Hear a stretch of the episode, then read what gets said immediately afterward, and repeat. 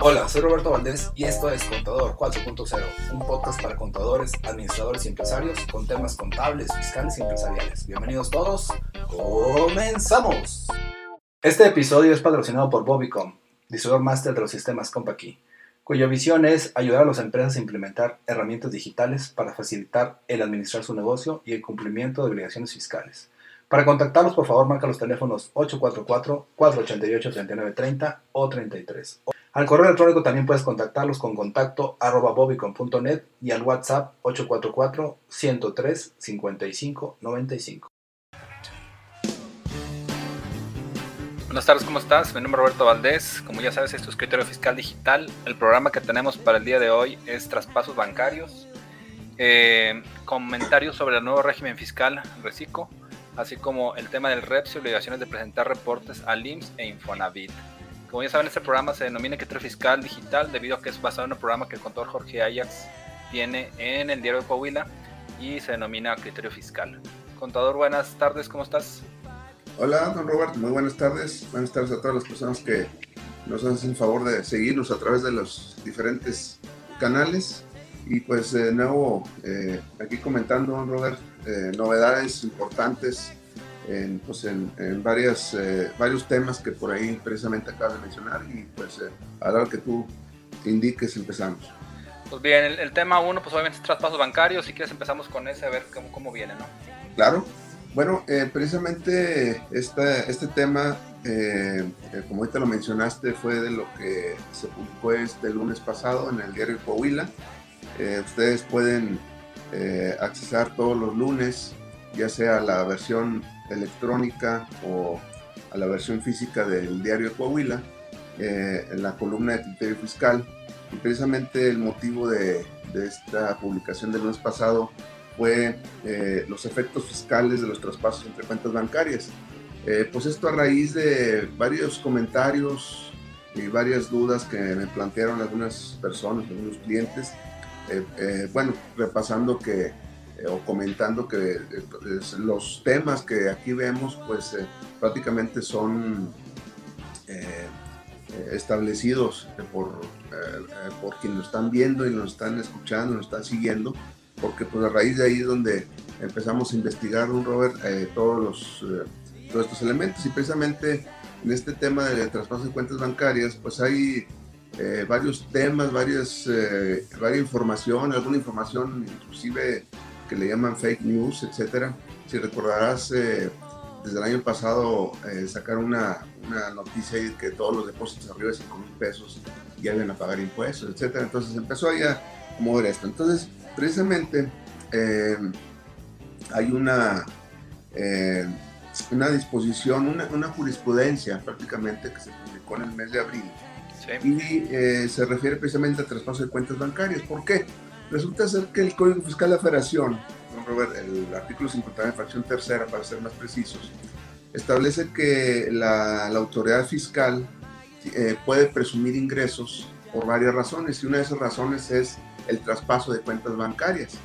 Es decir, eh, prácticamente todos los depósitos bancarios que se puedan visualizar en, nuestras cuentas, eh, diversas cuentas ante las instituciones financieras, van a ser considerados ingresos. Todos los depósitos son ingresos, salvo por el contrario, salvo que yo le demuestre lo contrario. En el caso de traspaso de cuentas bancarias, precisamente cuando eh, tengo, no sé, una, eh, un, recurso en, el, en, un banco, en el banco A, y lo traspaso a mi cuenta del banco B, pues hay un depósito en el banco B. Eh, aun y cuando el depósito en el primer banco, en el banco A, haya sido un motivo de una venta, que se haya tenido una factura y me depositaron y posteriormente hice el traspaso de una cuenta a otra, pues por lo pronto el fisco, si no tengo cuidado, eh, ambos depósitos, el primero que fue la venta y el segundo que fue un traspaso, me lo va a tomar con ingresos, el mismo concepto. Esto puede dar lugar a una doble, un doble efecto, es decir, me van a considerar dos veces el mismo depósito como, eh, como un ingreso. Entonces, precisamente ahí donde viene la importancia, ¿no? porque muchas veces hacemos eh, eh, transferencias de dinero de una cuenta a otra para completar los gastos para eh, pues simplemente tener todos los recursos en un solo banco. Pero hay que tener cuidado porque esos movimientos que a veces los vemos como simples, pues puede tener mucho de fondo y la autoridad lo puede generar como un ingreso. En este caso, precisamente hay una tesis de jurisprudencia que se publicó por aquí en el mes de abril del 2021 que nos señala que no, el contribuyente está obligado a comprobar que ese, ese depósito motivo del traspaso de cuentas eh, no es un ingreso, sino es eh, simplemente una, eh, un traspaso entre cuentas bancarias. Para esto, señala la jurisprudencia que el contribuyente debe de presentar a requerimiento de la autoridad cierta documentación. ¿Qué documentación nos sugiere presentar? Estados de cuenta, papeles de trabajo, la copia del recibo donde se especifica el monto de la transferencia, número de cuenta de la cuenta origen del depósito, forma de pago, número de cheque o de transferencia, número, nombre y número de cuenta bancaria abierta del contribuyente. Y eso es, digamos, lo normal y lo natural que debemos de tener. Pero ahora viene la novedad, don Roberto, que eh, además de la documentación anterior, sigue señalando la jurisprudencia, eh, al proceso se le debe agregar una prueba pericial contable. Esa es la novedad. Ahora se va a requerir ante una solicitud del fisco de que le compruebe que no es un ingreso, me va a pedir una pericial contable donde se verifique, o sea, un contador público eh, con cédula profesional verifique el registro de cada operación y que las cantidades eh, que se mueven entre las cuentas correspondan a lo declarado y que no se incrementó el patrimonio a través de los traspasos realizados. Entonces aquí, don Roberto, es algo importante porque ahora eh, pues surge como una, eh, pues un área de oportunidad, por llamarlo de alguna manera, a los contadores públicos para, en su caso de requerirse por parte del cliente que verifique ese movimiento bancario, pues eh, pueda certificar que no se incrementa el patrimonio porque simplemente es un movimiento de una cuenta a otra. Pero la autoridad tiene toda la facultad para decir, es un ingreso y yo como contribuyente debo de comprobarle lo contrario a través de esta documentación que mencioné y a través de una pericial contable. Entonces, don Robert, esto nos lleva a que pues, verifiquemos de manera adecuada. Yo, sé, eh, yo los, eh, eh, los sugerencias que hago es de que como contadores a veces cometemos el error, o muy frecuente cometemos el error, de que cuando asesoramos a un cliente, a una empresa, nos enfocamos mucho en la empresa y no a los socios. Cuando eh, quizá más importante que la empresa son los socios. Y a veces verificamos la empresa, checamos, eh, de manera general podemos decir que está al corriente sus obligaciones fiscales y está adecuada, pero nunca verificamos cómo está el socio, los socios eh, dueños de la, de la, empresa. Ahí es donde hay realmente está la, el área de oportunidad porque como personas físicas solemos hacer movimientos bancarios y eh, pues estos pueden dar lugar a dudas. Eh, simplemente pues hay varias circunstancias, desde, por ejemplo, imagínate que estás en una tanda y de repente te depositan un dinero, o tú eres el que recauda la tanda, y, eh, o bien tu compadre te prestó dinero y luego se lo regresaste, etcétera. O se, le hizo un traspaso a, a, tu esposa, a tus hijos, etcétera. Pues todos esos movimientos que aparentemente son normales y naturales, si no los documentamos, si no los eh, eh, sabemos manejar, puede dar lugar a, dudas y a que consideren eh, que ese movimiento es un ingreso acumulable. Por eso lo importante, don Robert, es que tenemos siempre la importancia de vida, no solo a la empresa, sino a los socios. la sugerencia es de que cuando menos una vez al año, cuando menos una vez al año, se revisen los estados de cuenta bancarios de los socios haciendo un análisis de todos los depósitos y verificando el origen. Eh, es probable que un movimiento de, en el mismo año, pues tú te puedas acordar de que fue, ah, sí, fíjate que este es un dinero que le presté a un primo y luego me lo regresó. Ah, bueno, es el regreso, entonces ya lo tenemos anotado. Pero imagínate que pasan dos o tres años, muy seguramente no te vas a acordar de qué fue ese, esos movimientos. Por eso recomiendo, o sea, lo, lo mejor pudiera ser que cada mes lo podemos estar revisando pero bueno, cuando menos una vez al año que tengamos los dos estados de cuenta bancarios de los bancos de todas las cuentas acuérdense ustedes de que tampoco es un mito que existan cuentas fiscales y no fiscales. Todas las cuentas son fiscales, aquí no, no, no existe. Entonces, el, eh, el socio la persona física, la sugerencia es que nos entregue todos los estados de cuenta bancarios eh, que, que, tenga y empezamos a hacer un análisis de todos los depósitos, cuando menos una vez al año sería la sugerencia. ¿Cómo lo ves, don Roberto? Pues ahí cuenta, al final de cuentas, eh, son más trabas siempre para, para ver de dónde se puede recargar un poco más. Eh, entender que sí hay muchas operaciones entre, en este caso, las cuentas de las empresas por temas de fondeos, por temas de que en unas cuentas, en unas cuentas pagan los clientes, en otras cuentas se tiene a lo mejor para gastos, luego efectivo, cosas por el estilo.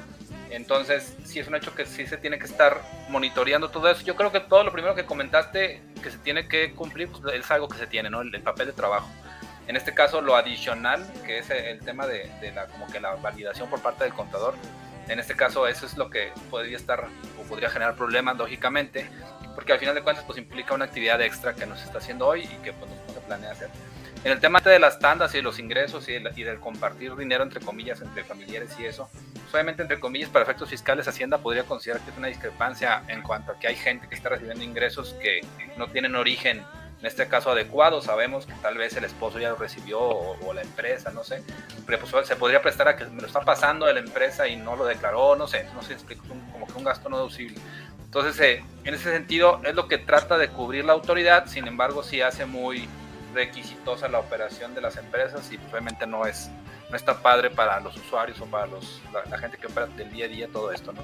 Es correcto, aquí un saludo de don Roberto, tu tocayo Roberto Máquina de de Monclova la Bella, ¿verdad? Es correcto, Monclova la Bella.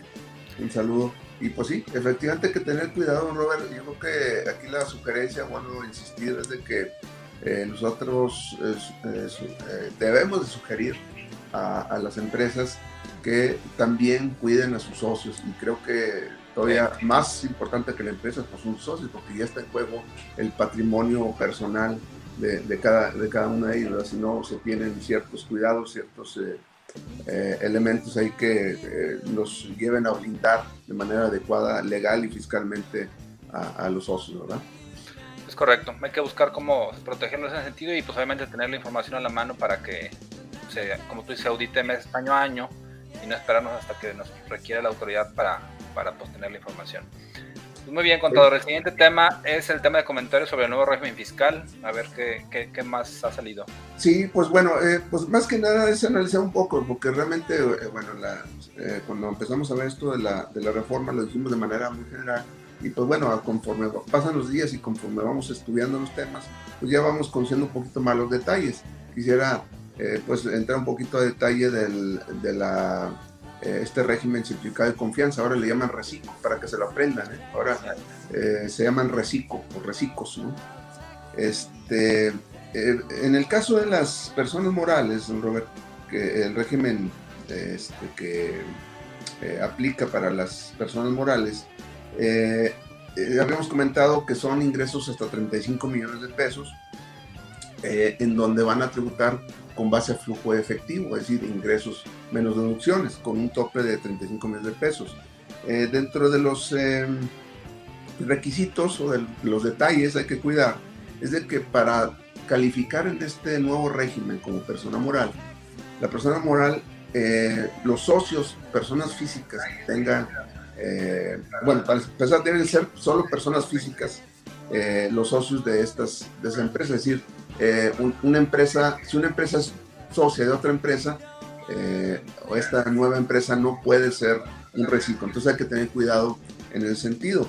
Eh, un, tema importante, don Robert, es de que de manera específica se señala que son deducibles las compras. Eh, esto, esto llama mucho la atención, don Robert. Si recordarás por allá en los años del 2005 más o menos, desapareció eh, en las compras y se estableció el tema del costo de lo vendido desde entonces. Eh, y pues eso trae como consecuencia el manejo de inventarios, del costeo, el coste de producción, etcétera, que a veces eh, como contadores le sacamos un poco al, un poco al tema de los, de los costos, ¿no? ¿no? No, nos sentimos muy a gusto algunos, algunos obviamente son expertos en, en el tema de los costos. Pero bueno, en general, este, pues sí, eh, se requiere cierto eh, conocimiento para el manejo de las diferentes eh, formas de costeo.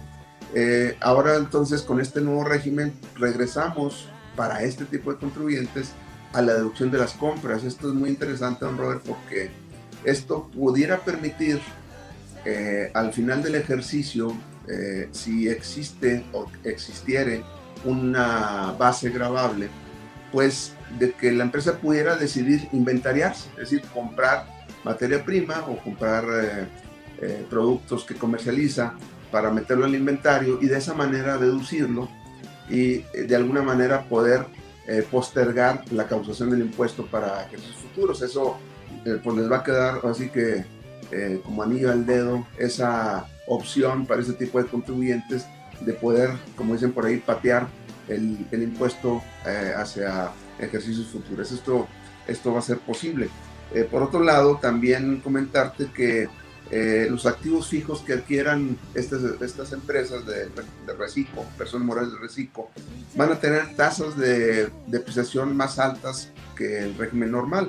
Por ejemplo, el tema de las construcciones, a los, lo que es locales comerciales o edificios o naves, eh, se puede deducir, eh, en lugar de, de, un 5%, lo van a poder reducir a un 20%, es decir, eh, pues se, se, acorta el periodo. las mejoras en locales arrendados se pueden deducir al 100% en lugar de un 5%. Sin embargo, las mejoras o los activos por los cuales se aplica estos porcentajes no debe exceder de, de 3,5 millones de pesos al año como inversión. O sea, yo puedo invertir en un local hasta 3,5 y medio millones de pesos para poder aplicar esto.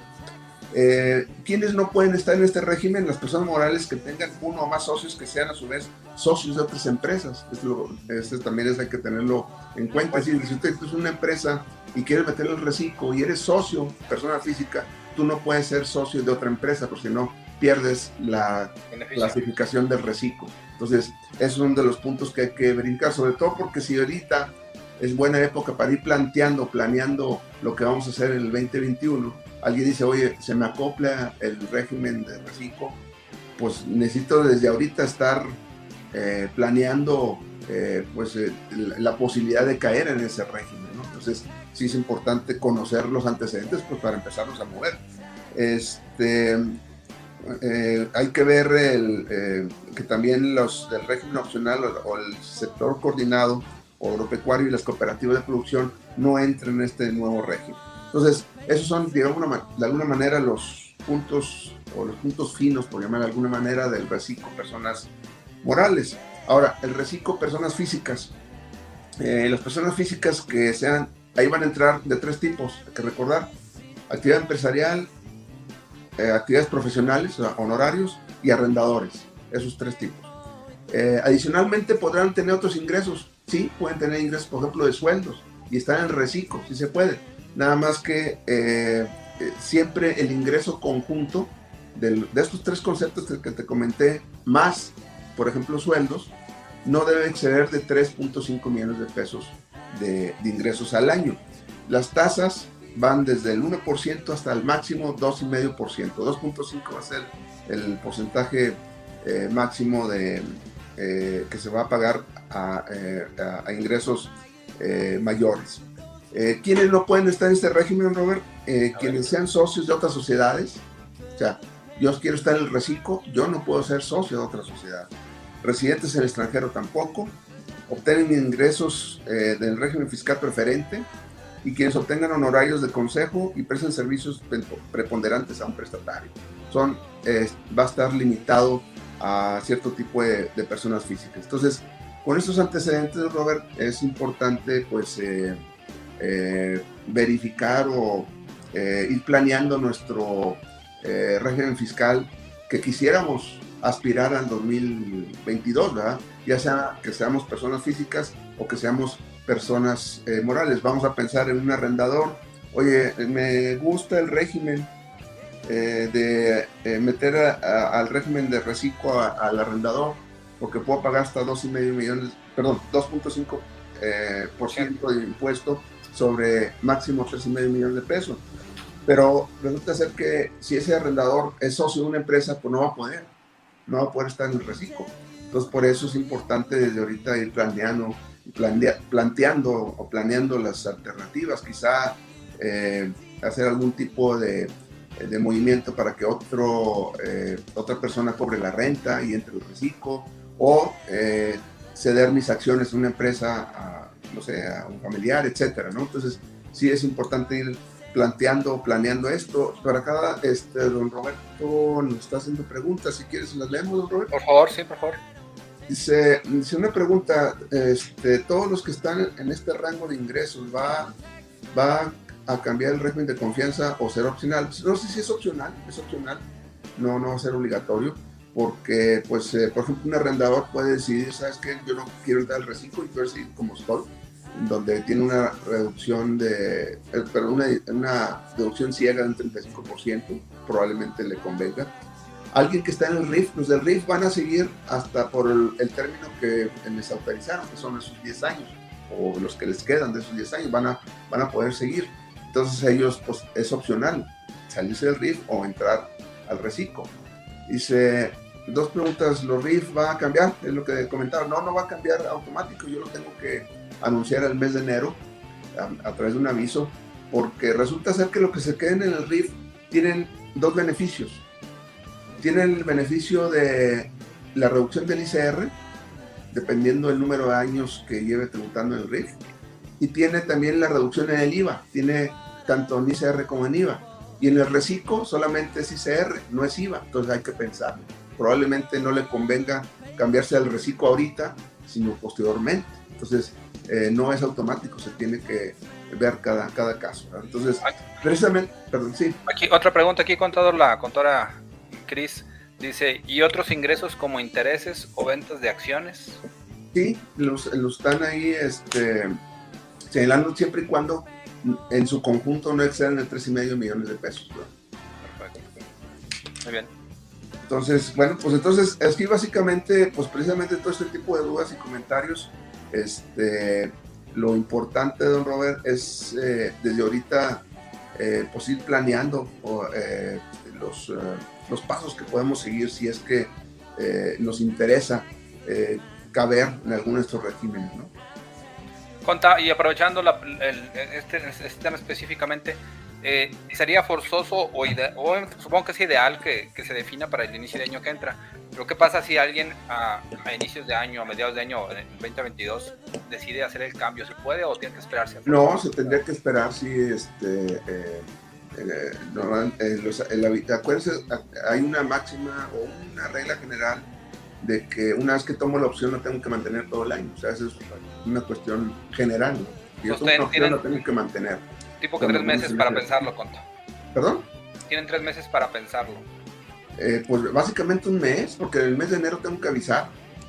El mes de enero, o sea, yo, yo eh, si yo me quiero cambiar de RIF a, a Reciclo, por ejemplo, yo tengo que presentar un aviso durante el mes de enero. Entonces, eh, nos queda, bueno, de aquí, pensarlo de aquí, de aquí, a diciembre y durante el mes de enero, o sea, 31 días del mes de enero, tenemos para presentar ese aviso. Probablemente en su momento va a haber prórroga, pero por lo pronto así es como está establecida este, la, la, disposición. ¿Cómo es, hombre? Pues, obviamente está, está interesante, hay que ver las fechas nada más para, para así tomar esas decisiones y como tú dices, pues ver en qué casos estamos. Es un hecho que tiene sus beneficios, es decir, yo sí lo veo beneficioso en cierto sentido, sin embargo, como tú dices, hay que analizar específicamente los beneficios que actualmente se tienen y ver si, si no perdemos algunos por querer ganar otros, ¿verdad? Claro, sí, es decir, no tenemos que irnos así que como la finta, vamos a hacer de esa manera eh, ok, puede ser algo novedoso, algo bueno, pero sí no lo podemos tomar como una receta. Ese es el tema. Decir, oye, todos, ¿no? Hay que ver, o sea, cuando eh, nuestra posición de asesor, eh, pues cuando nos cuestionan, nos preguntan, ah, es que así lo vamos a hacer todos, ¿no? Hay que ver caso por caso. Mi sugerencia, si están en esa posición de, de ser asesores, de, clientes y de, personas en general, pues siempre no generalizar y, analizar cada caso. Cada caso es diferente, cada caso, cada situación eh, puede, puede variar la, la, decisión que se pueda tomar. Bien, contador.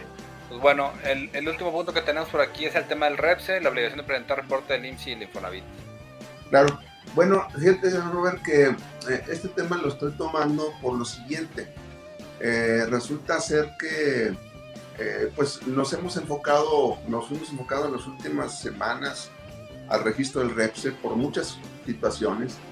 Algunas porque a lo mejor ya lo veníamos manejando o vimos que era necesario de acuerdo, de acuerdo a la forma que estamos trabajando. Algunas veces porque un externo me dijo, un cliente me dijo, ¿sabes qué? Pues tú tienes que estar en Repsol, pues si no, no te puedo contratar. Es decir, puede haber habido diferentes eh, situaciones, ¿verdad? Pero luego, una vez que ya lo logramos, bueno, que también comentamos en su momento, Robert, que eh, pues era, fue un día crucis también tratarse de inscribir. Eh, a lo mejor lo intentamos varias veces, por varias razones, porque no estaba al corriente de mis obligaciones fiscales o ante el seguro, ante el Infonavit o bien este, eh, las actividades que tenía yo dado de alta ante el SAP no correspondían a mi objeto social, etcétera, por varias razones. Pero vamos a suponer que pues eh, tuvimos suerte y pues tenemos el REPSE. Y alguien de alguna manera dice, bueno, ya estoy en el REPSE, ahora sí, ya no me molesten. Pues no. Entonces hay que ir analizando, Robert, que pues una vez que estemos inscritos en REPSE, nacen nuevas obligaciones y ese es el tema precisamente, uno de los temas del día de hoy. Eh, que una vez que estamos en el REPSE, eh, pues eh, tenemos la obligación de presentar, entre otras cosas, o sea, yo creo que de, este punto se va a extender a otros, Robert, que lo vamos a tratar en fechas posteriores a través de estos medios. Pero uno de ellos que es, pues, fue inmediato fue la presentación de reportes tanto al Seguro Social como al Infonavit. Y el tema es de que esto se venció el viernes pasado, el 17 de septiembre, porque se presenta cada cuatro meses y ahorita se presentó un reporte que abarca desde el 24 de abril, que fue en, el que entró la, reforma, hasta el 31 de, de, agosto. Eh, que había que informar los contratos que eh, en calidad de proveedor de servicios especializados, eh, firme en ese periodo, teniendo que subir información relacionada con, con, eh, con estas circunstancias. por ejemplo, en el caso del Seguro Social hay una plataforma informativa que se llama Plataforma Informativa, informativa de Contratos de Servicios u Obras Especializadas eh, o se le conoce como ICSOE, I-C-S-O-E. Y para el seguro, pero para el Infonavit se llama Sistema de Información de Subcontratación, SISU, para efectos de Infonavit. Entonces ahora tenemos dos nuevos integrantes de la familia de plataformas, Robert, una se llama el ICSOE y otra se llama el SISU. Eh, una de las cosas que no, no sé si me da coraje o me da risa, pero es que pues es, o sea, es la misma información de contratos. ¿Por qué la tengo que presentar tanto en Infonavit como, al Seguro Social? ¿Que no sería bueno que sea un solo sistema y que lo subamos solo una vez? Les pregunta, pero bueno, así lo, lo manejan. Eh, bueno, eh, entonces aquí en detalle, don Robert, desde que el viernes pasado fue el último día. Eh, en el caso del Seguro Social, lo que sucedió es de que terminó el día 17, si yo lo que quisiera, quería o la quiero presentar después, ya no me deja, está cerrado el portal, ya no me deja presentarlo. Yo estoy pensando que es probable que nos quieran sancionar. Ahorita, eh, las multas, déjenme les digo cómo andan. Las multas por no presentar esta información, eh, por aquí lo tenía, no, espérenme tantito.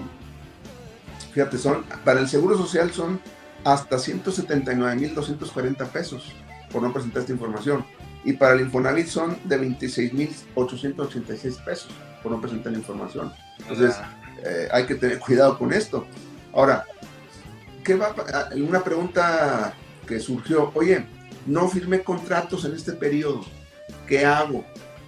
Eh, pues de acuerdo a la normatividad, en teoría tengo que, en el caso del seguro, yo presento la información, presento esta informativa sin información o lo que se conoce como en ceros. Y el, y el programa sí me permite presentar un aviso o un reporte en ceros.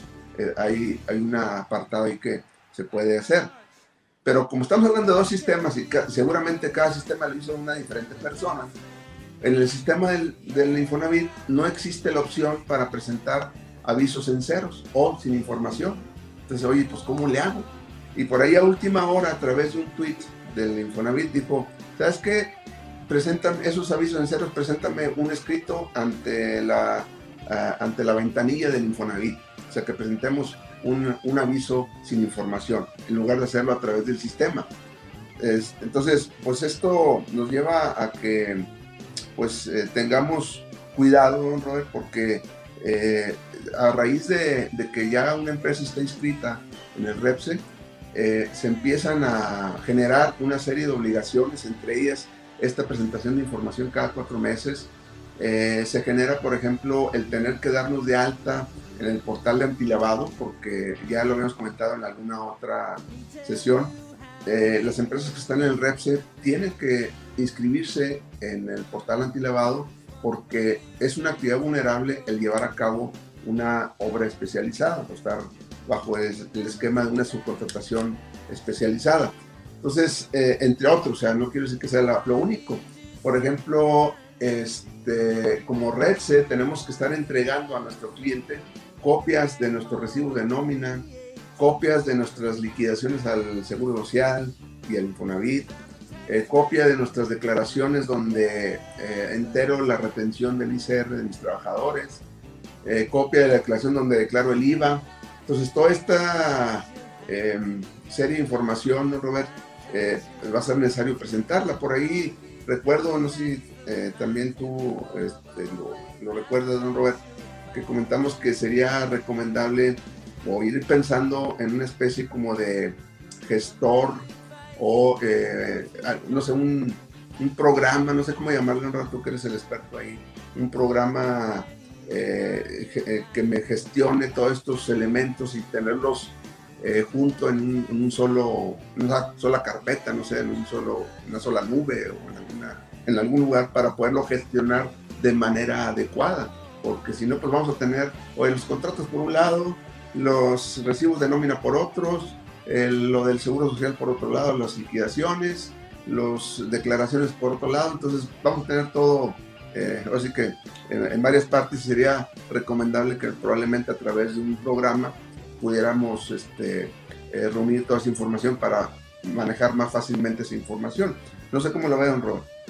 Pues está pesado, como tú dices, sí tendría, tendría que ser tipo un administrador de documentos digitales o algo así con el fin de tener digitalizada toda la información que sea accesible incluso pues, de cualquier lugar. Es decir, a veces puede ser que estamos en un fuera de, de, oficina y nos están pidiendo alguna documentación o alguien que anda trabajando, está pidiendo el cliente los papeles y pues obviamente que sea accesible también para esas personas.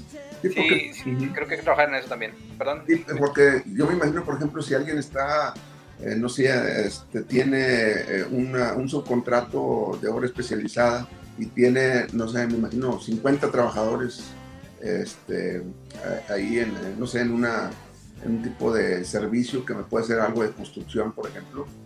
Este, pues imagínate, 50, si les pagan por semana, eh, tener que estar entregando 50 recibos de nómina eh, por semana durante un cierto periodo, pues a lo mejor sería recomendable tener una especie de kiosco, no sé cómo llamarle, para que eh, yo mismo pueda accesar el informe, o sea, subirla ahí y que mi cliente pueda acceder a sacar esa información, ¿no? Si no, pues ya me imagino andar buscando, oye, ¿quién, ¿quién tiene los recibos? No, pues háblale de recursos humanos. Oye, ¿quién tiene las declaraciones? No, pues lo tiene el, que hace los impuestos. Oye, eh, las liquidaciones del Seguro Social, no, pues la tiene el que, etcétera, ¿no? Entonces se va, se va a complicar, se puede complicar si no tenemos un, procedimiento, un proceso y un sistema que maneje eso, ¿no? Sí, como un concentrador de documentos, ¿no? Sí, entonces ahí, ahí, te dejo para que vayas pensando en un área de oportunidad. Ya, lo, ya, lo, tenemos, con. Ah, bueno. no, sí, hay, hay, que ir viendo soluciones en ese sentido. Pues muy bien, contador. No sé si tengas algún otro tema. Eh, pues el tema, no, sé si de forma general el tema de lo de la carta aporte, si se prorrogó. Sí, claro. Sí, o finalmente es, eh, el, el, lunes, si mal no recuerdo, o fue el, fue el domingo, fue el lunes. Finalmente se dio a conocer una versión anticipada de, eh, de, la miscelánea fiscal, ya lo habíamos anticipado también nosotros hace ya varios días. Eh, y finalmente eh, ya se dio a conocer en la página del SAT esta versión anticipada, donde se señala que va a estar vigente a partir de diciembre y que en el mes de diciembre no va a haber sanciones por situación de alguna cuestión que error, vamos a llamar así, o que no se pueda cumplir y que a partir de enero ya va a ser 100% obligatorio y vigente, ya con, eh, en su caso, pues eh, las sanciones aplicables al respecto. Entonces, eh, así es más o menos como quedó establecida la, las fechas. Como quiera tenemos un poquito de tiempo, pero no mucho. Yo creo que lo importante, don Robert, es ir viendo este, ya cómo ir cumpliendo.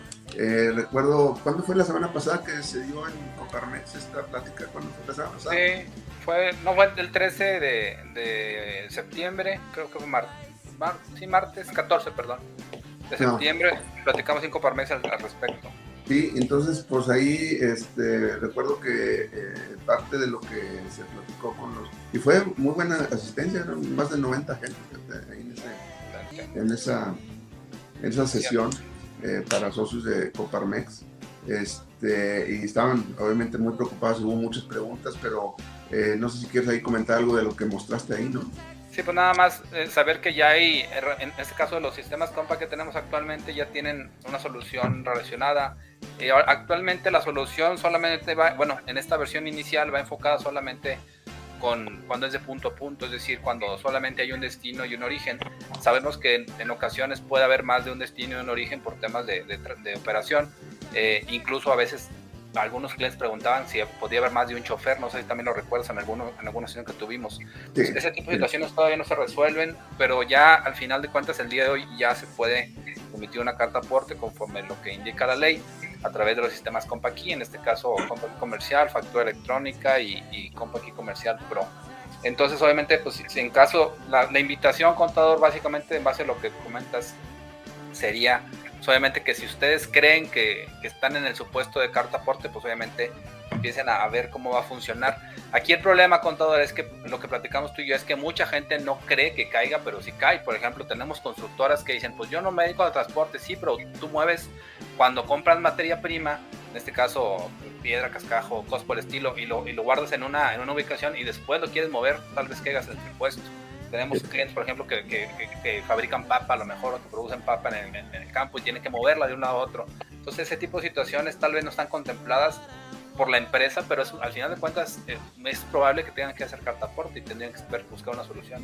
Sí, sí, de hecho, este, en, la, en esta plática de Coparmex salieron así que algunas novedades yo no, yo no tenía contemplado porque efectivamente eh, pues son, yo tengo mi propio equipo de transporte y este, eh, tengo que em, trasladar algún material o yo voy a comprar, yo compro el material en Monterrey, traigo eh, cierto producto de Monterrey, los digo, los peor porque todavía si viene por carretera federal, pues este, debe, aún cuando sea transporte propio, debe traer un CFDI de traslado con toda la información, ¿verdad? Entonces, este, pues sí, es eh, importante, aunque hubo una prórroga, pero no por eso eh, no dejarnos de, preocupar por esa, eh, por esa parte, porque sí es, es, interesante. Inclusive, quizá, digo, se me ocurre, no sé, a lo mejor alguna de esta, una sesión de cuando menos esta media hora que tenemos de sesión, podamos manejar el mismo, este, la misma presentación que, que se hizo ahí en, el Coparmex, para poderla presentar aquí con todos nuestros amigos aquí que nos ven eh, por estos medios. Sí, estaría muy padre todo, al final de cuentas la intención es que pues, puedan ver qué soluciones hay y, e incluso entiendan, porque lo, también lo platicamos en esa sesión, lo complicado que puede ser a veces emitir una carta aporte con, con todos los requerimientos que pide la autoridad, porque la realidad es que es una buena lista de requerimientos. Es correcto, Robert. Pues pues, Aprovechando, cuenta, no sé si gustas que compartamos por ahí los datos, tanto tuyos como míos, en caso que se ocupen algo que están en pantalla, si gustas compartir. Claro que sí, me pueden mandar un correo electrónico al correo jayax.mx. Eh, me pueden mandar algún mensaje vía WhatsApp, 844-419-2382. Eh, en el Twitter me encuentran como arroba, tax, taxman-saltillo, en el Facebook como Jorge Ajax eh, fiscal digital ahí en Spotify eh, se, suben los, los podcasts y este, pues cualquiera de esos medios estamos a sus órdenes. ¿no? Eh, importante, eh, normalmente, eh, bueno, tú lo sabes, también hay una lista de difusión para este tipo de información. prácticamente en el momento que va saliendo lo estamos circularizando, están prácticamente en, tiempo real. Sale la prórroga, inmediatamente la anunciamos, la manejamos ahí en nuestra lista de difusión y es la manera en que creo estamos 100% eh, informados y comunicados prácticamente al momento. Sí, de hecho, eh, ahí relacionado con el tema este, una persona de México me, mandó un mensajito la semana pasada, antepasada, que nos estaba, que había escuchado el podcast y que pues me había mandado un mensaje para que lo agregamos ahí a la lista de difusión. Le un saludito ahí al contador. Eh, entonces sí, sí es importante que ustedes creen que, que, esta información le puede servir a alguien más, pues obviamente se la compartan para poder llevar a más personas. En, mi caso me pueden encontrar en Facebook como Jesús Roberto Valdés Padilla. Eh, el correo es contacto arroba bobicom y el WhatsApp para la lista de difusión que comenta el contador es 844-162-3159. Adicional, conta, pues recordarles que tenemos en este caso en, en Facebook la página como tal de Criterio Fiscal Digital. Este programa se transmite también en esa página directamente de Facebook. Eh, los, los podcasts que ya platicamos, criterio fiscal digital y también el de contador 4.0, también subimos por ahí los, los podcasts. Y adicionalmente, este programa también es transmitido en la página oficial de, de Bobicom de YouTube, que es eh, Bobicom SASB Saltillo. Ahí están transmitiendo en vivo ahorita. De hecho, más o menos conta el día de hoy, estuvieron prácticamente 6, 7 personas en la página, 6, 7 personas en criterio fiscal digital, igual 6, 7 personas en, en, siguiéndonos acá, en este caso a través de, mi cuenta, más los que están allá de tu lado. Entonces, eh, esos, son los medios que nos pueden encontrar, los invitamos a que nos, nos, busquen por ahí también. Con todos, no sé si tengas algún otro tema, sino pues para, para seguir trabajando con los pendientes y, y obviamente pues eh, tratar de la semana que entra tratar de tener una sesión igual para seguir informando, ¿no? Claro que sí, no, pues por mi parte es todo, Noel, y este, pues aquí nos escucharemos y nos veremos la próxima semana si Dios quiere. Es correcto, con todo, pues te agradezco mucho, como quiera, seguimos en contacto, si se ofrece algo más, pues eh, por aquí estamos eh, para todos ustedes. Saludos, cuídense, con nos vemos. Saludos, adiós. Hablamos, bye.